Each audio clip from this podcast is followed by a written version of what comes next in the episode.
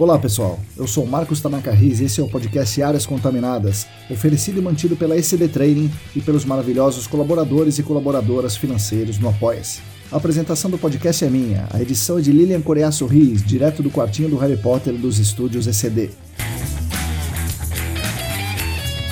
A trilha sonora é de Mauro Tanaka e de Guilherme Durão. Sigam os dois nas redes, arroba Sampa e arroba guilherme.durão.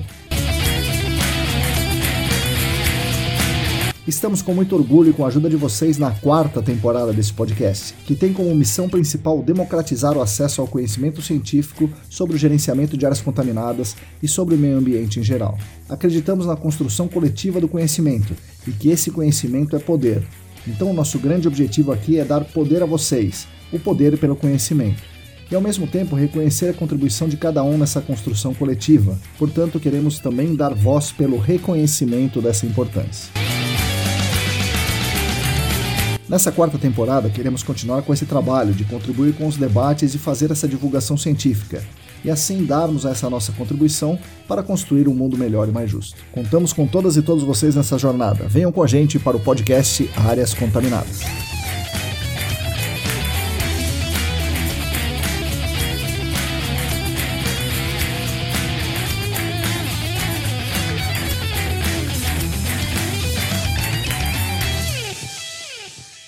Olá! Para todo mundo que está aí lavando a louça, baixando os episódios para ouvir offline, congelando as marmitas, limpando o capacete e a bota, bom dia, boa tarde, boa noite. Eu sou Marcos Tanaka Riz e esse é o episódio número 162 do podcast Áreas Contaminadas. O nosso podcast é editado cuidadosamente por Lilian Coreaço Riz e é oferecido pelas pessoas mais queridas que são os nossos colaboradores financeiros do Apoia-se. Essas são pessoas que nos ajudam muito financeiramente e nos deixam muito felizes com a consideração que eles têm conosco, nos proporcionando aqui a oportunidade de fazermos esses episódios gratuitos. Falando nos apoiadores, quem também quiser e também puder se juntar a eles e contribuir financeiramente conosco, a gente vai agradecer muito e é uma coisa muito simples. Basta entrar no site apoia.se barra tem tudo explicadinho por lá.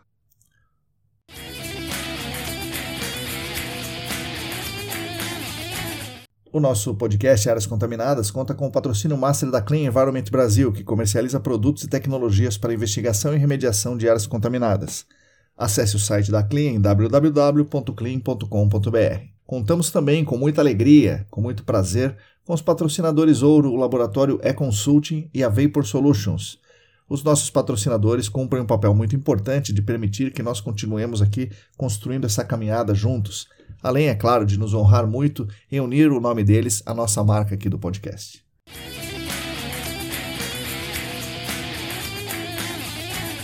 Bom, esse aqui vai ser um daqueles episódios mais curtos, direto ao ponto, onde eu vou fazer uma explanação com comentários meus né, sobre um tema específico. Pensamos aqui nos estudos ECD que esse tipo de episódio mais curto, direto ao ponto, é muito importante para ajudar as pessoas, porque ele fala de temas que a gente discute lá no SENAC, discute nas reuniões da ABNT, nas reuniões da ESAS, em outros fóruns, outras universidades e tal, mas nem todo mundo tem acesso fácil. Então a ideia está sendo intercalar as entrevistas com episódios técnicos um pouco mais curtos. E aí eu gostaria que vocês me sugerissem temas, aí abordagem, textos, é, para a gente comentar aqui nesses episódios técnicos.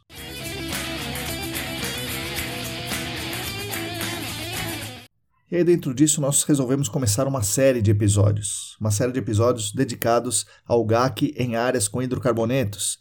Né? Poderia ser GAC em postos de combustíveis, mas as áreas com hidrocarbonetos não são somente postos. Então a gente pretende, com essa série, é, trazer um pouco de tudo, um pouco de todas as áreas que tenham hidrocarbonetos. Bom, a gente já falou aqui nos episódios anteriores né, muita coisa sobre investigação de ELNEPO, basicamente evoluindo a ideia do que não deve ser feito nessa situação que é instalar um poção.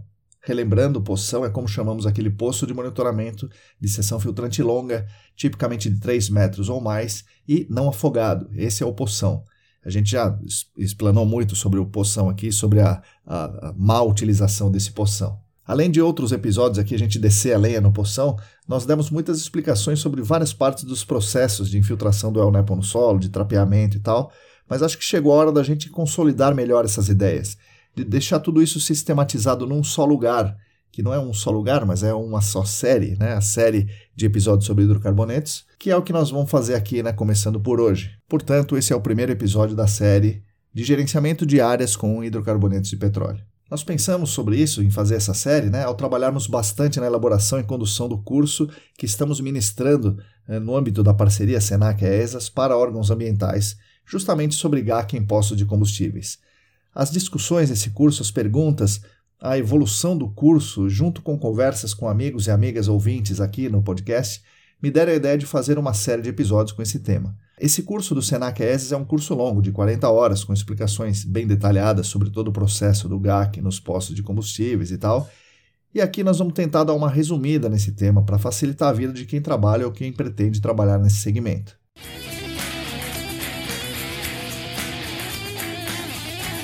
E aí, pensando lá no início dos nossos canais, há pouco mais de três anos, Naquele momento, eu, assim, ingenuamente, achava que tudo que já deveria ter sido dito sobre postos de combustíveis, a investigação em postos, já tinha sido dito.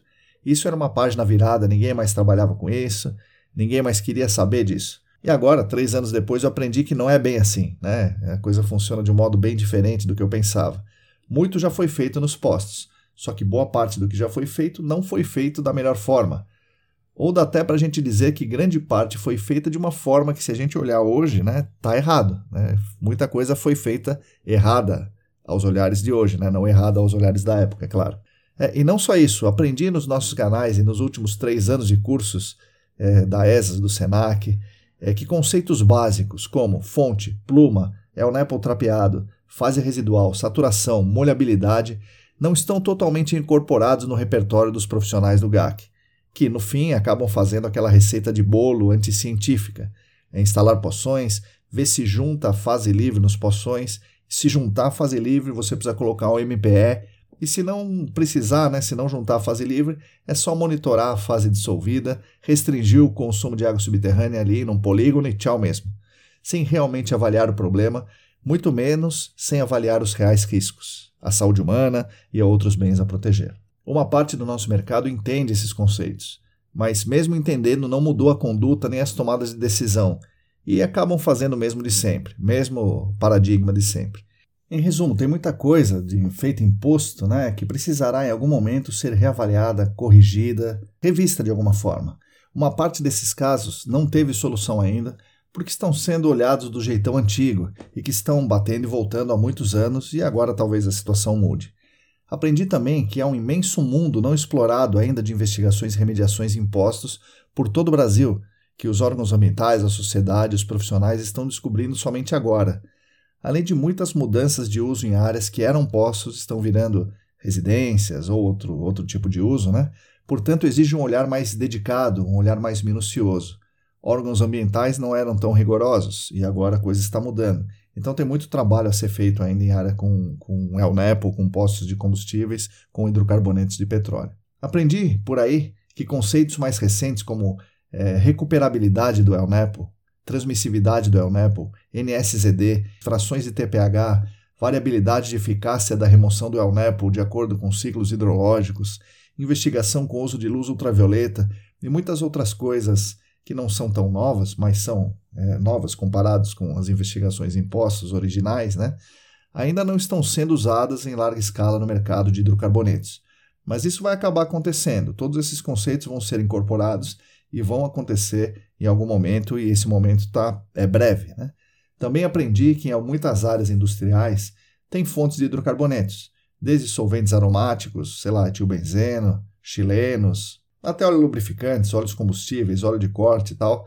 E essas áreas precisam, mesmo que não sejam postos, são áreas industriais que tenham hidrocarbonetos, precisam de um olhar adequado. E eu vi também que nos últimos dois, três anos, o SENAC e a ESAS vem fazendo um trabalho muito intenso de capacitação dos órgãos ambientais de todo o país, o que tem aumentado a cobrança por um trabalho de melhor qualidade nos postos e também em outras áreas com hidrocarbonetos, levando profissionais do Brasil inteiro a buscarem mais capacitação em áreas contaminadas também.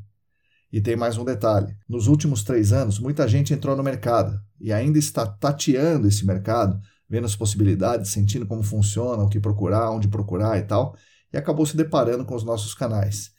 E, como todo início no GAC, áreas com hidrocarbonetos representam uma fração importante dos casos. E é bom que essas pessoas mais recentes no GAC, que estamos fazendo esse trabalho aqui, aqui nesse canal, aqui nos nossos canais de divulgação científica, mas não estamos sozinhos Contamos com muita ajuda de muitos amigos que conversam comigo, que dão sugestões, que me ensinam coisas, debatem comigo e tal. E além daquele grupo de pessoas maravilhosas que eu já citei aqui, os nossos apoiadores financeiros no Apoia-se. Por causa deles, continuamos com os conteúdos gratuitos aqui. Então, se você entrou no GAC nos últimos três anos, esses nossos canais existem aqui há um pouco mais de três anos por conta de toda essa ajuda que a gente tem. E aí, pensando em tudo isso, resolvemos então fazer essa série que tem também o objetivo de atender esse público, dos que estão começando agora no GAC, dos que estão começando agora a ter contato com essas novas tecnologias, abordagens, normas, ideias sobre investigação e remediação de pós de combustíveis, e também aqueles profissionais que já trabalham há algum tempo e têm a necessidade de compreender melhor alguns conceitos ou alguma técnica, ou compreender melhor uma abordagem mais recente, mais científica, mais baseada nos artigos internacionais e tal. Resumindo, buscaremos atender todo o nosso público aqui. Espero que vocês gostem do resultado e vamos então falar do GAC em áreas com hidrocarbonetos de petróleo.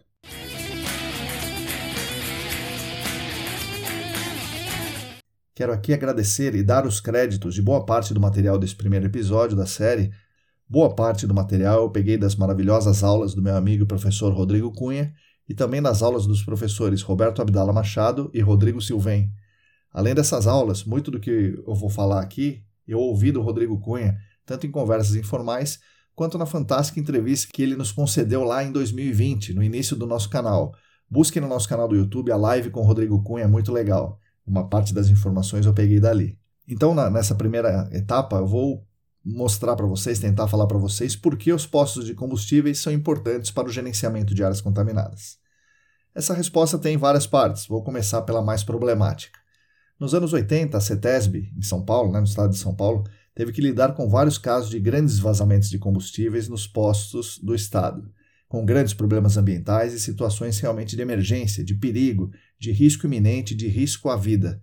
Esses vazamentos não tinham controle, ninguém ficava sabendo dos vazamentos até que aconteciam problemas grandiosos, como aparecer gasolina no ralo da casa do vizinho, inverter óleo diesel pela parede da garagem subterrânea, é, explosões e outros acidentes parecidos. Quem atendia esses casos era o setor de emergências químicas da CETESB.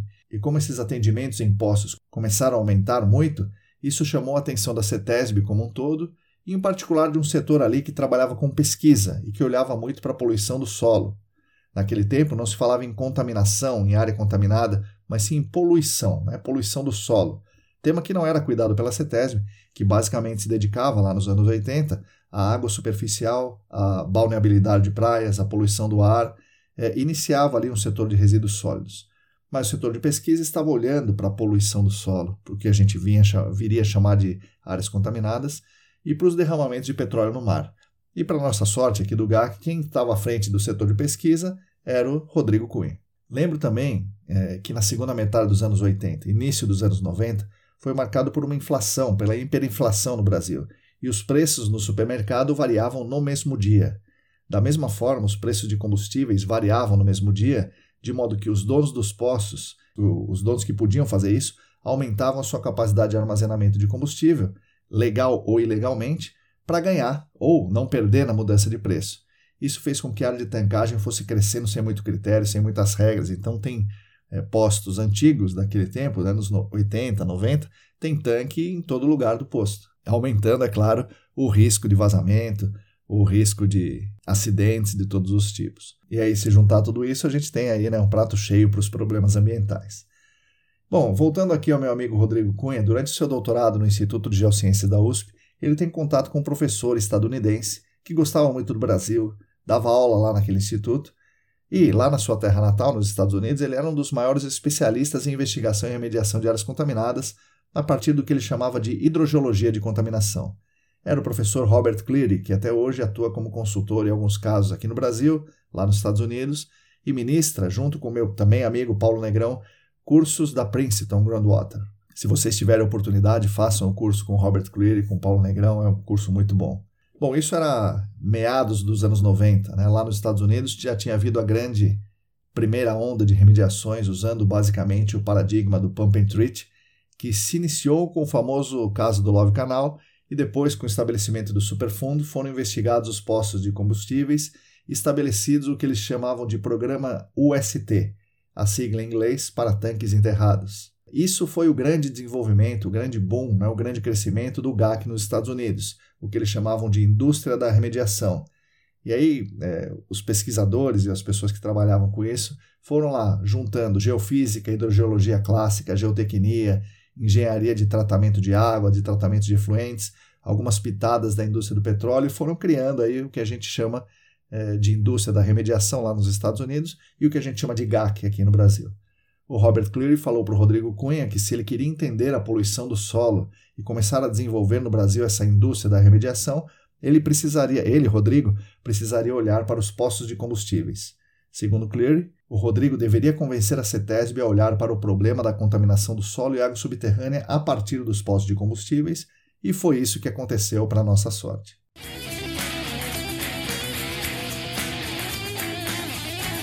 Antes de falar do Brasil, vamos falar o que é o UST da EPA. UST são tanques de armazenamento subterrâneos que, pela definição da EPA, são usados para conter substâncias líquidas regulamentadas e cujo volume está pelo menos 10% abaixo da superfície do solo. Estão fora dessa definição do programa UST tanques residenciais de até 1.100 galões, ou mais ou menos 4.000 litros, para combustível, para aquecimento, para fossa, biodigestor, etc. Tanto residenciais como em fazendas e tal. Os UST são regulamentados nos Estados Unidos pela EPA para evitar o vazamento de petróleo, né, de, de derivados de petróleo, hidrocarbonetos e outras substâncias também perigosas e evitar a contaminação das águas subterrâneas e do solo por conta desses vazamentos. Em 1985, quando esse programa foi lançado, então 1985, por um lado a gente vê que não faz tanto tempo, por outro é, a gente percebe que foi bem antes do Brasil, né? Então em 85 tinha 2 milhões de tanques enterrados lá nos Estados Unidos e mais de 750 mil proprietários e operadores desses tanques. É muito tanque. A EPA exigiu que os operadores dos tanques assumissem a responsabilidade financeira por quaisquer vazamentos associados aos tanques. Como condição para manter um tanque em operação, eles deveriam demonstrar uma capacidade de pagar por, pelos custos né, de remediação, de investigação, dessas, de correção do problema causado pelo vazamento. E essa demonstração pode ser por seguro, por fiança ou alguma outra coisa. Então a EPA começou a apertar o dono desses tanques enterrados, aí, desses USTs. As revisões ajudaram a prevenir e detectar lançamentos, né, vazamentos dos UST, que são uma das principais fontes de contaminação das águas subterrâneas até hoje lá nos Estados Unidos. Muitos tanques instalados antes de 1980 eram simplesmente tubo de aço, que, claro, corrói com o tempo. Né? Muitos tanques vazaram, permitindo que os hidrocarbonetos e os outros produtos contaminassem o solo e a água subterrânea, resumindo, causando áreas contaminadas, terminando como o que eles chamam de brownfields, ou locais especiais, né, áreas prioritárias do superfundo. Em 1988, os regulamentos da EPA solicitaram aos proprietários que localizassem, removessem, atualizassem ou substituíssem os tanques de armazenamento subterrâneos com uma série de exigências muito parecidas com o que a CETESB fez aqui em São Paulo. Isso foi lá em 1988. Um pouco antes, em 1986, a EPA criou o Fundo Fiduciário para os tanques subterrâneos com vazamentos, né? Esse programa foi chamado, esse fundo foi chamado de LUST, vazamento, né? O Leak UST. É, esse fundo foi usado, é usado ainda para supervisionar as investigações e remediações pelos responsáveis e também para pagar pelo GAC decorrente desses vazamentos nos tanques em áreas órfãs ou onde for necessário uma ação de emergência. Isso foi criado em 1986. Em 2009, o governo federal dos, dos Estados Unidos forneceu uma dotação suplementar para esse fundo de 200 milhões de dólares, né, para esse fundo LUST. No famoso livro do Sigrist, de 2011, onde ele fala do mercado de GAC nos Estados Unidos, os sites do UST eram 125 mil, então tinha 125 mil áreas contaminadas por causa de tanque enterrado, a um custo de 16 bilhões de dólares.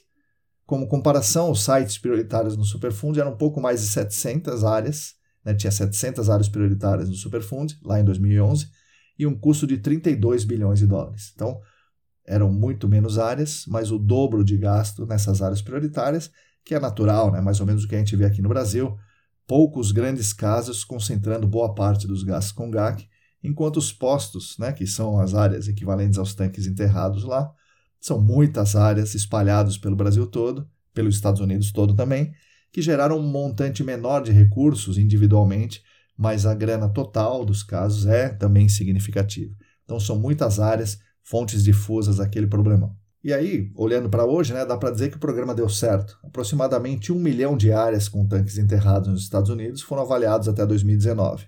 Mais de 568 mil tanques UST foram confirmados né, com vazamento em setembro de 2022. Portanto, pouco mais da metade. Né? O trabalho de investigação e remediação foi concluído em mais de 508 mil áreas contaminadas que agora estão reabilitadas. 508 mil áreas, imaginem isso. De acordo com o site do ST, restam cerca de 60 mil áreas ainda com tanques enterrados, áreas contaminadas com tanques enterrados, para serem gerenciados adequadamente. O custo médio, também de acordo com a EPA, é 1 bilhão de dólares por ano, e isso dá 67 mil dólares por site, o custo médio. Então, resumindo, Robert Cleary estava certo. Havia muitos problemas decorrentes dos postos de gasolina e olhar para essas áreas faria o entendimento da sociedade sobre as áreas contaminadas se desenvolver. Iríamos criar um mercado, criar, criar estudos, massa crítica, enfim, toda uma nova ciência seria desenvolvida a partir disso, olhando para a experiência estadunidense, e ele estava realmente certo.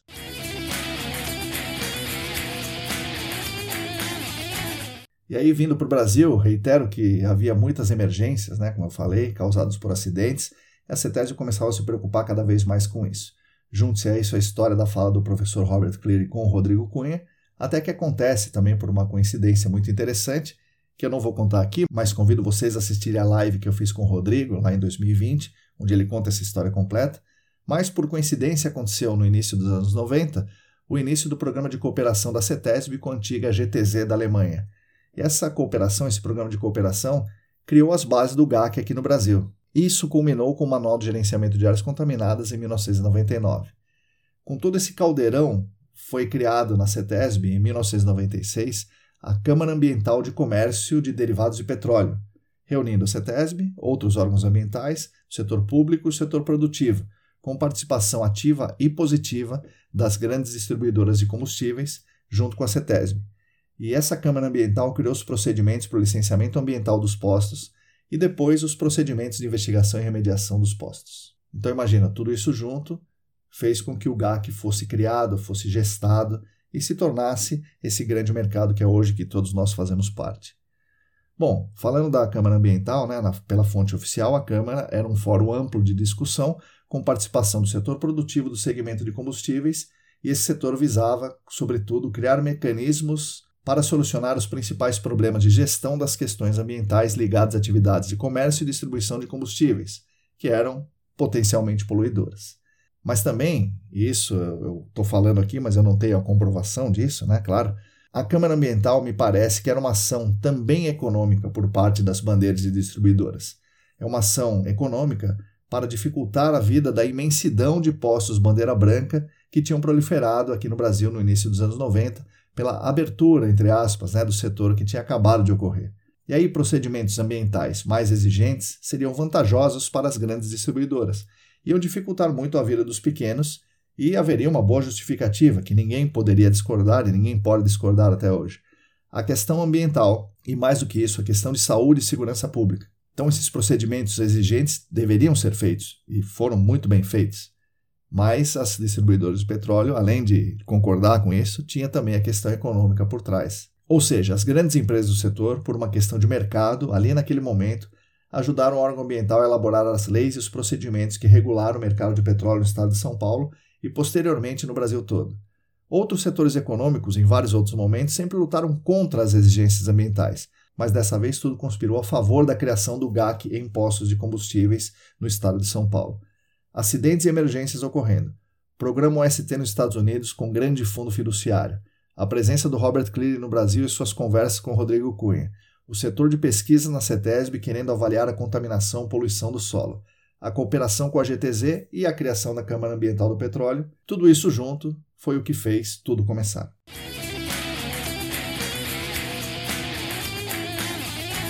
Dentro da Câmara Ambiental surgiu a ideia de se exigir no licenciamento ou na renovação das licenças ambientais dos postos, que se fizesse uma adequação das estruturas dos tanques e outros equipamentos, né, mais ou menos na linha do que o ST exigiu nos Estados Unidos, e que se fizesse uma investigação do chamado passivo ambiental dos postos. Isso não ocorreu de uma hora para outra. Foi necessário que tivesse primeiro a resolução CONAMA 237 de 97, que dispõe sobre os procedimentos e critérios utilizados no licenciamento ambiental, e, e estabelecesse os empreendimentos sujeitos ao licenciamento ambiental. E depois disso, finalmente, a resolução CONAMA 273 do ano 2000, somente no ano 2000, que considerou que toda instalação em sistema de armazenamento e derivados de petróleo e outros combustíveis configura-se como empreendimento potencialmente ou parcialmente poluidores e geradores de acidentes. Portanto, são passíveis de licenciamento.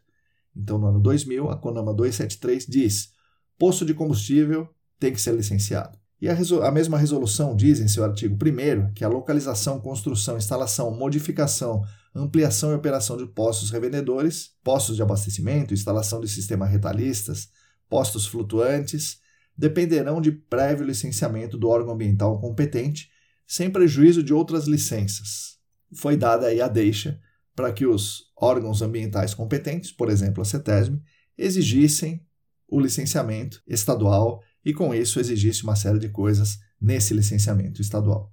E foi a deixa, né, como eu falei, para a CETESB elaborar então a sua SMA 05 de 28 de março de 2001, que regulamentava essa CONAMA 273 no estado de São Paulo e chamando para si a responsabilidade de fazer os licenciamentos. Claro que houve uma chiadeira dentro da própria CETESB, né, porque você imagina a quantidade de trabalho adicional que os técnicos das regionais e da própria CETESB central, ali de Pinheiros, teriam a partir desse momento. E foi tudo sendo construído, né? trocando pneu com o carro andando. Né? No ano 2000 foi publicado o primeiro documento, que eram os procedimentos para a identificação de passivos ambientais impostos.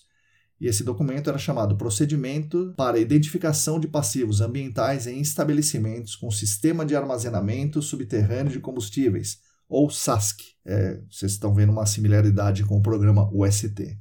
A partir daí foram dados seis meses para todos os empreendimentos com SASCs se cadastrarem na CETESB, e os mais críticos foram sendo chamados nas famosas listas de convocações, que a CETESB publicava em seu site, que trazia a lista dos empreendimentos convocados para fazer uma reforma, para fazer a sua investigação do seu passivo ambiental, ou seja, para entrar na roda do gerenciamento de áreas contaminadas. É interessante verificar que logo nos primeiros procedimentos, por exemplo, na DD 02 de 2001, era exigida uma descrição da geologia por meio de amostragem de solo, era exigido mapa potenciométrico, ensaios de condutividade hidráulica, delimitação das plumas em fase dissolvida e em fase retida no solo. Isso é 2001, pessoal. Além disso, a recuperação, que depois viria a ser chamada de remediação e posteriormente chamada de reabilitação das áreas, envolvia a remoção da fase livre e também a remediação, a recuperação da fase dissolvida e da fase retida. Em seu item 7 da investigação detalhada, solicitava claramente a caracterização geológica e hidrogeológica da área, dando prioridade ao meio físico, né, como deve ser e como é até hoje. É, obviamente, muito disso foi ignorado na grande parte dos trabalhos em postos de combustíveis. Na parte da caracterização geológica, a DD 02, repito, 2001, solicitava a descrição em campo das amostras de solo e análises granulométricas a cada mudança de material, ou seja, o que hoje chamamos de unidades hidroestratigráficas, e exigia também, claro, análises químicas de solo, delimitação de fase retida e eventual remediação dessa fase retida e das outras fases, né? Livre, dissolvida e tal. Ou seja, já estava tudo lá. Não é invenção nova, eu não estou inventando nada aqui, nem nós estamos inventando nada no SENAC. Isso aí está desde 2001 colocado como exigência. Infelizmente, em boa parte dos casos, isso não foi cumprido.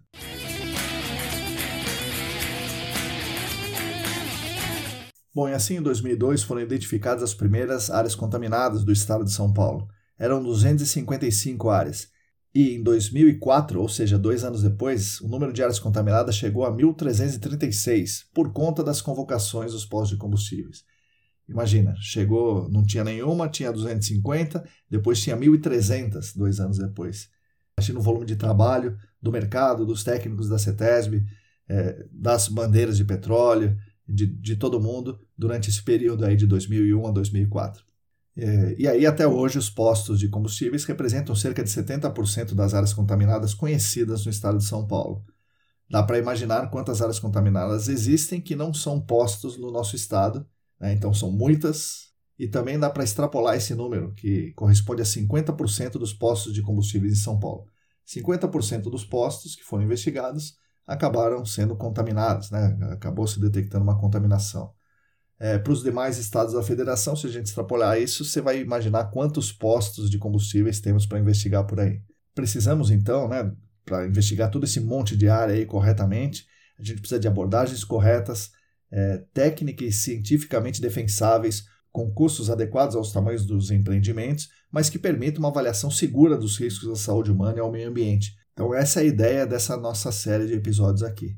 Dizer com, como a gente deve fazer essas investigações e remediações desse multidão de, de postos de combustíveis e outras áreas com hidrocarbonetos no Brasil todo.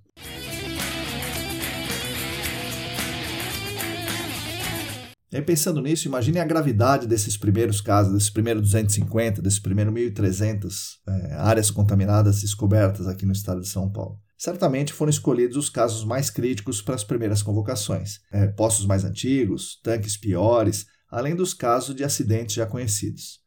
Dessa forma, foram criadas visões que perduram até agora. Grandes vazamentos pressupõem grande massa de alnepo, né, de produto emissível em fase líquida, Portanto, uma grande saturação desse produto emissível, grande saturação de Alnepo, e essa grande quantidade de Alnepo aparecia, é claro, nos poções, já que tinha muito. Embora hoje saibamos que há uma enorme massa de Alnepo que não tem saturação, não se move, não entra nos postos de monitoramento. Mas naquele momento, como muito Elnepo entrava nos poços, acreditava-se que esse era o problema, o Elnepo que está no poço, a famosa fase livre. E esse pensamento não estava totalmente errado. Afinal, esse é o Apple móvel que pode migrar para a casa do vizinho, para o ralo do outro vizinho, para a garagem, para uma utilidade subterrânea, etc. É justamente o El Apple móvel. Então, se o El Apple não se mover, ele não atinge o receptor. Então, se não há El Apple no poço, as pessoas já achavam que tinha acabado a chamada fase livre. Por isso não havia risco. Hoje sabemos que o El Apple estava longe de ter acabado, mas o El Apple remanescente, o El Apple residual, ele não se move. Portanto, da mesma forma, né, a conclusão é a mesma, ele não vai representar um risco iminente de explodir, por exemplo.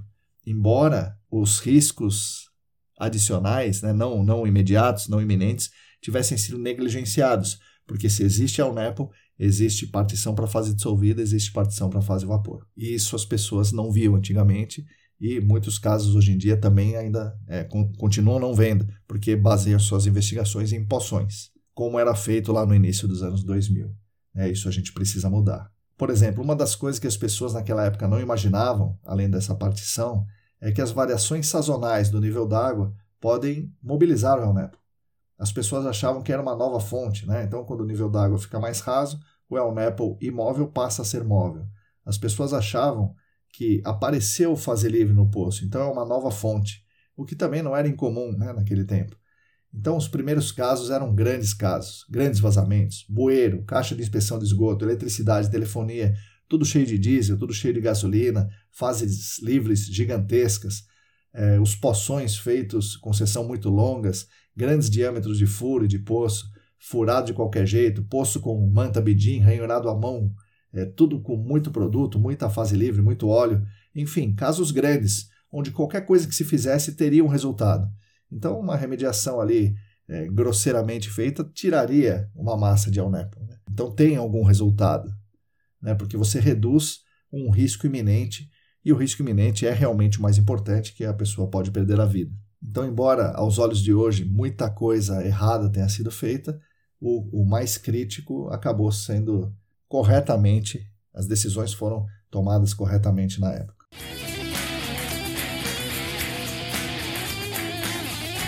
Bom, algumas curiosidades importantes sobre o setor do petróleo né, no Brasil. É, no nosso país existem 19 refinarias.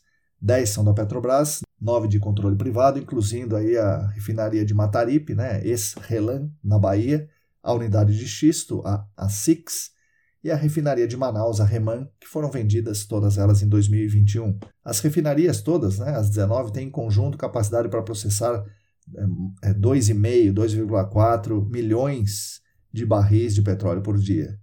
Recomendo um vídeo muito legal e didático do canal Manual do Mundo, né, no YouTube, que mostra a RPBC, a refinaria lá em Cubatão. A maior refinaria do Brasil é a Replan, em Paulínia, é, não à toa, a área de tese de doutorado do Marco Ped e de muitos outros excelentes trabalhos publicados sobre contaminação, remediação e investigação em áreas com hidrocarbonetos de petróleo, conduzidos ali pelo grupo do LEBAC, da Unesp de Rio Claro. Considerando informações do Anuário Estatístico da ANP de 2021, no final de 2020, existiam 48.808 postos revendedores de combustíveis no país. Se houver a mesma proporção do estado de São Paulo, a gente pode considerar que 50% desse número, o que daria mais ou menos 21 mil postos de combustíveis contaminados no Brasil. Existem no Brasil 70 bandeiras de postos. 70. A bandeira com mais postos é a bandeira branca, com 45,4%. Um posto de bandeira branca, né, lembrando para quem não sabe, é aquele que pode ser abastecido com combustíveis de qualquer distribuidora.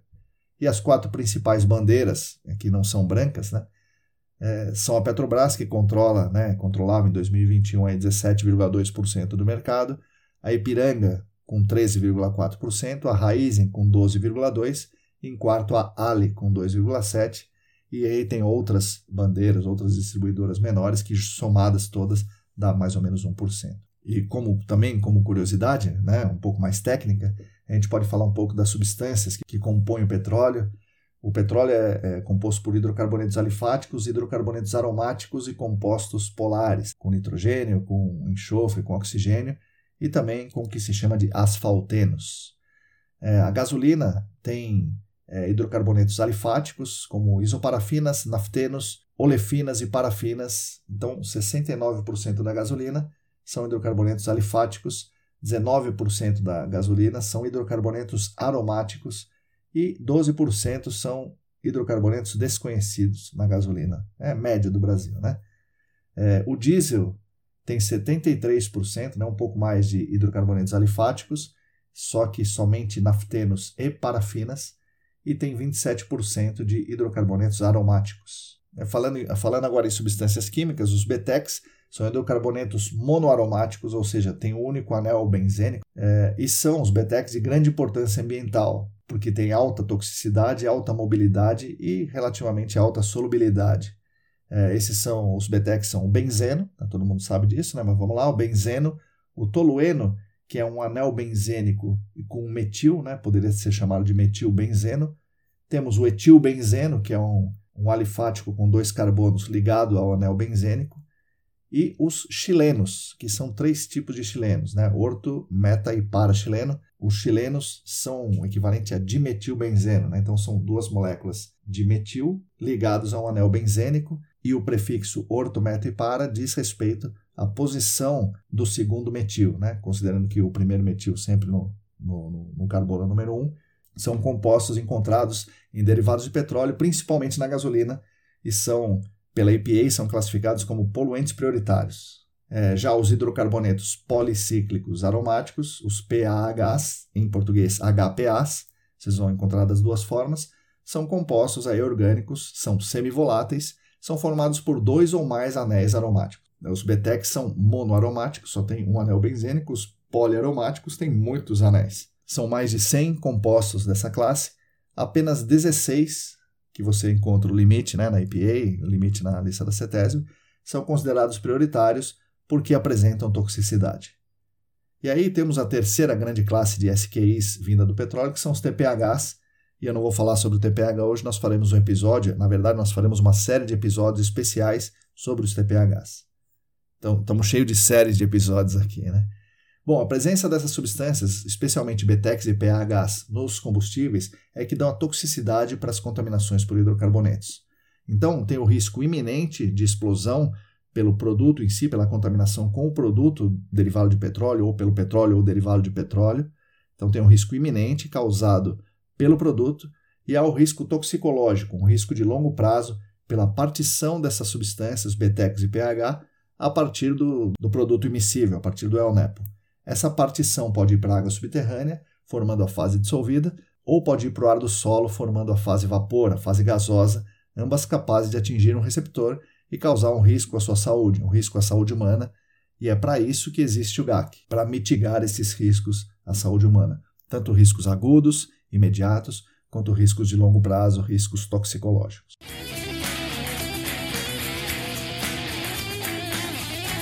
Bom, pessoal, espero que vocês tenham gostado desse episódio de abertura dessa série especial de GAC em áreas com hidrocarbonetos. No próximo episódio dessa série, nós falaremos sobre como o produto contamina o solo e quais as interações do produto vazado com o solo. Não percam! Agradeço mais uma vez a atenção de todos e todos vocês. Espero que esse episódio ajude vocês no dia a dia do, do trabalho com o GAC. Nós da ECD Training continuaremos lutando lado a lado com vocês por um mundo melhor e mais justo para todas e todos e para as futuras gerações. Nós temos aqui a grande função de esperançar vocês. Então sigam a gente nas redes, assine a nossa newsletter. O link para assinar gratuitamente essa newsletter está na descrição do episódio. Agradeço mais uma vez aos nossos queridos e às nossas queridas colaboradoras financeiras no Apoia-se, que mantém a gente no ar todas as semanas e agradeço também aos nossos patrocinadores, a Clean Environment Brasil, a Vapor Solutions e o Laboratório E-Consulting. Repetindo, se você quiser e se você puder, contribua financeiramente conosco. Entre no site apoia.se barra A todas e todos vocês, muito obrigado e até a semana que vem.